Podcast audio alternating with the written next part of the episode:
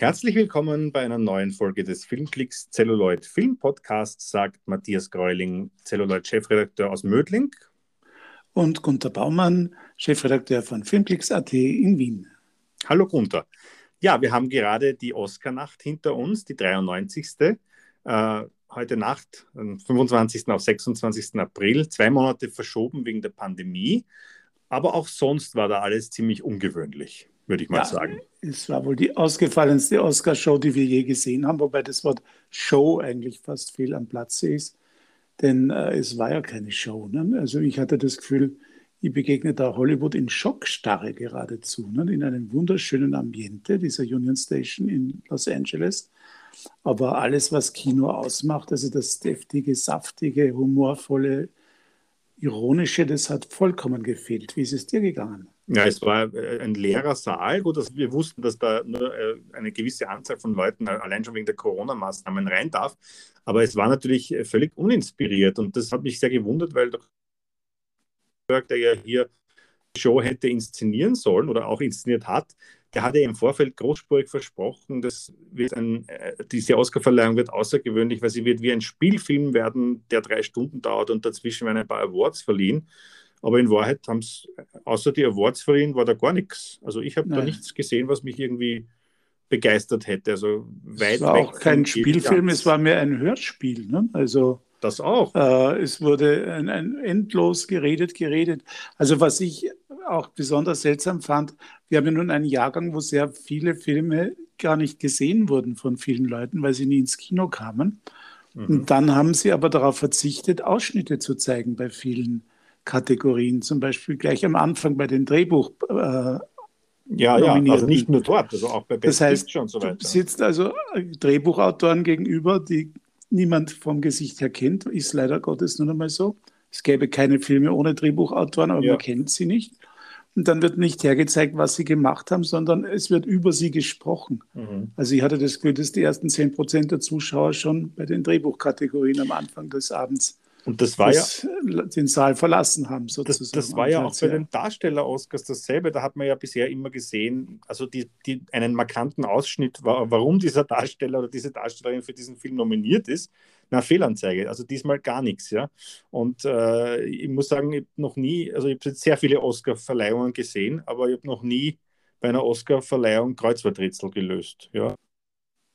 War der beste Zeitvertreib zwischendurch, muss ich sagen, ja.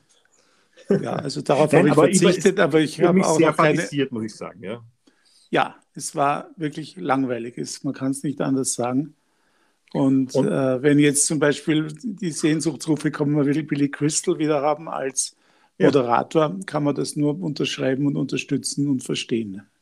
Ich habe mir ein bisschen zurückversetzt gefühlt. Es gibt ja diese Fotos von der allerersten Preisverleihung der Oscars 1929 und da, da, da sitzen die alle in einem Hotel äh, in, einem, in, in, in Hollywood äh, in einem Ballsaal rund, rund um runde Tische und haben also eifrig diniert dort während der Verleihung. Also zumindest sozusagen das Ambiente des, des kleinen Vereins noch, ja, der damals die Academy war im ersten Jahr.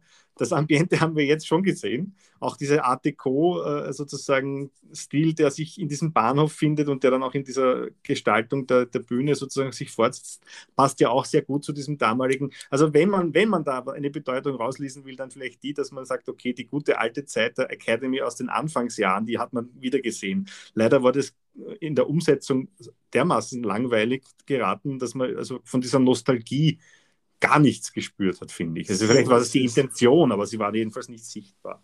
Genau. Jetzt wollen wir aber nicht nur über die Show oder wie, was immer das war, schimpfen, sondern auch über die Filme sprechen. Und da, glaube ich, kann man jetzt durchaus positiver sprechen, dass es nämlich wirklich Filme ausgezeichnet wurden, die die Auszeichnung auch verdient haben. Ja, also ich äh, bin jedenfalls der Meinung, dass das mit Nomadland natürlich in diesem Umfeld den richtigen Film getroffen hat, zumal der ja sämtliche Preise seit, der, seit dem Filmfestival von Venedig, wo er Premiere hat, der hat ja sämtliche Preise abgeräumt, äh, die wichtig sind auf dem Weg zu den Oscars. Und äh, dass da jetzt sozusagen mehr oder weniger ein, ein, ein, ein, also es sind ja auch nur drei Oscars, die der Film bekommen hat von sechs Nominierungen, aber immerhin, er hat die meisten Oscars aller Filme an diesem Abend ein gesammelt und mit der Chloe Zhao natürlich die Regisseurin, äh, die das die die Ehre hat, das zweite Mal in der Geschichte der Oscars überhaupt einen Oscar als beste Regisseurin zu kriegen, nach Catherine Bigelow vor, vor gut elf Jahren. Und das ist jetzt nun eigentlich ja schon ein Skandal. Ne? Also 93. Absolut, ja. Oscarverleihung und zum zweiten Mal erst gewinnt eine Frau diesen Preis als beste Regisseurin. Das im Übrigen, da muss man schon den Kopf schütteln. ja, absolut. Ja. Im Übrigen sind die Oscars ja auch immer eine Stilfrage. Und wenn ich da einen kurzen Einwurf machen darf, also abgesehen davon, dass diese Kleider diesmal alles andere als äh, elegant waren, sondern eher, naja, ausgefallen trifft es noch, äh, wenn man es höflich formuliert, aber äh, äh, auch bei den Oscars geht man mit den Turnschuhen auf die Bühne und holt sich einen Oscar ab, so wie das die Chloe Zhao gemacht hat, ganz im Stile unseres österreichischen neuen Gesundheitsministers, der bei der Angelobung ja auch Turnschuhe getragen hat. Aber das nur ein, kleines, äh, ein kleiner Einwurf am Rande. Es geht natürlich um die Preisträger. Und äh, da haben wir zum Beispiel als besten fremdsprachigen Film der, der Rausch von Thomas Winterberg äh, gesehen, dass er prämiert worden ist. Äh, das Quo Vadis Aida von der Jasmina Spanisch mit österreichischer Koproduktion ist da leider leer ausgegangen. Ja, mh. wobei viele Leute den Rausch an der Spitze erwartet haben, glaube ich. das war vorhersehbar. Ja, es, war, es ist ein, ein bisschen ein Konsensfilm auch, muss man sagen, weil er gefällig gemacht ist und das gefällt der Oscar Academy natürlich immer. Ja.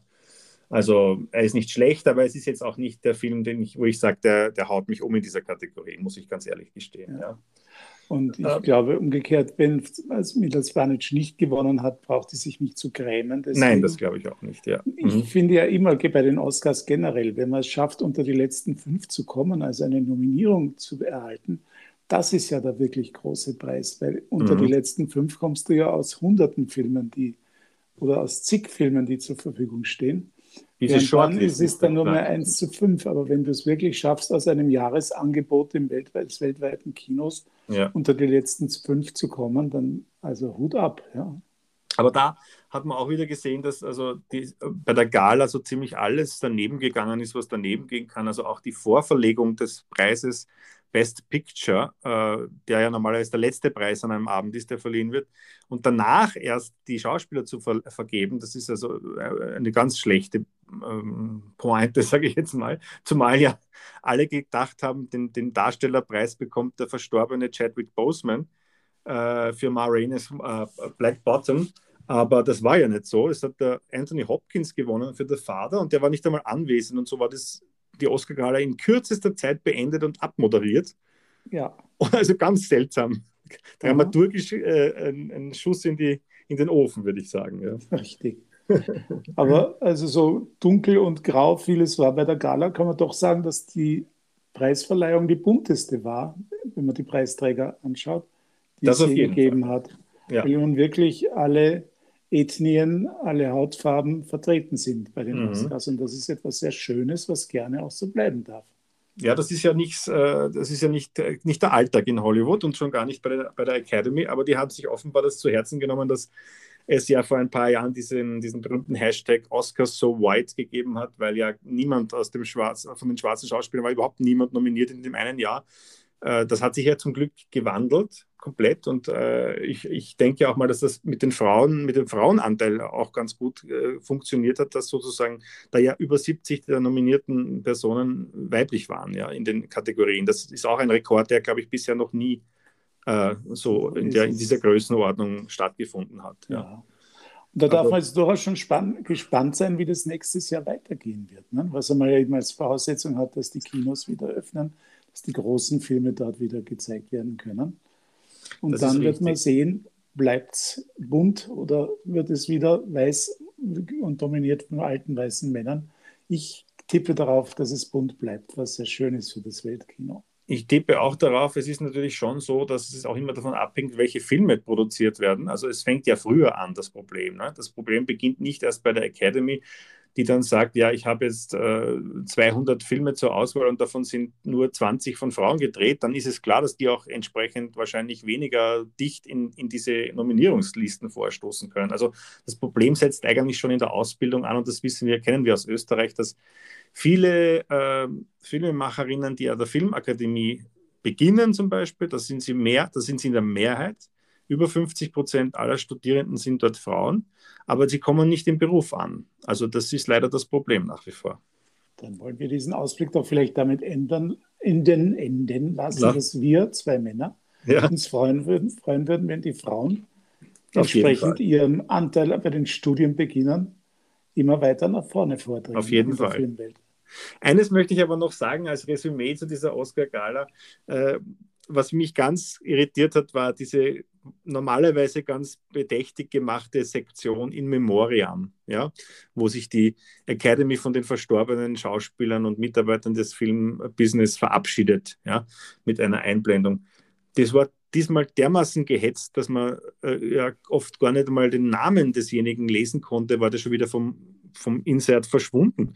Also ich meine, Michel Piccoli, das ist jetzt auch nicht irgendwer, der ja im Feuer gestorben ist, den hat man, ich konnte den Namen nicht einmal lesen. Also es war furchtbar. Das war eine ganz, schlimme, eine ganz schlimme Rubrik heuer gewesen, muss ich sagen. Gebe ich dir vollkommen recht. Also man kam gar nicht dazu, irgendwie auch nur einen Gedanken an die einzelnen Künstler zu verschwenden, mhm. weil der nächste schon wieder im Bild war. Das wirkte ja. so, als wäre es im schnellen Vorlauf und damit eigentlich sehr, sehr unachtsam und lieblos gezeigt ja. worden. Und dabei hätten sie ja jede Menge Zeit gehabt, weil für die Reden war ja auch genug Zeit. Wobei das liegt ja daran, dass sie so lange Reden hatten, weil es kein Orchester gab, das sie unterbrechen konnte. Auch das wurde ja weg, also zumindest, ja, nicht mal, das dürfte nicht mal auftreten dort. Ne? Die Reden waren lang, ja, allerdings hätte der DJ natürlich auch an seinen Turntables das hat er aber nicht. sich einschalten können, hat er aber nicht. Und sie waren seltsam Und die Künstler haben es ne? reichlich ausgenutzt, länger zu reden, wenngleich nicht politisch, so ist es. Ja, ja, ja. Mhm. ja also diese Oscars äh, würde ich jetzt mal nicht in, den, in die in die Annalen aufnehmen zu den legendärsten Oscar-Shows aller Zeiten.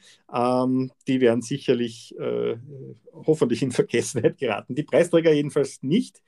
Die stehen ja fest und die sind durchaus, mit denen kann man durchaus leben, würde ich sagen, oder? So ist es. Ja, da bin ich ganz deiner Meinung. Na dann äh, freue ich mich, wenn wir demnächst wieder weiter plaudern, lieber Gunther. Das war unsere kurze Oscar-Replik auf die Oscars 2021 auf ein ganz außergewöhnliches, in einem ganz außergewöhnlichen Jahr. Ich sage auf Wiedersehen, Matthias Greuling, Celluloid, Chefredakteur aus Mödling. Und Gunter Baumann, Filmklicks.at, Chefredakteur aus Wien.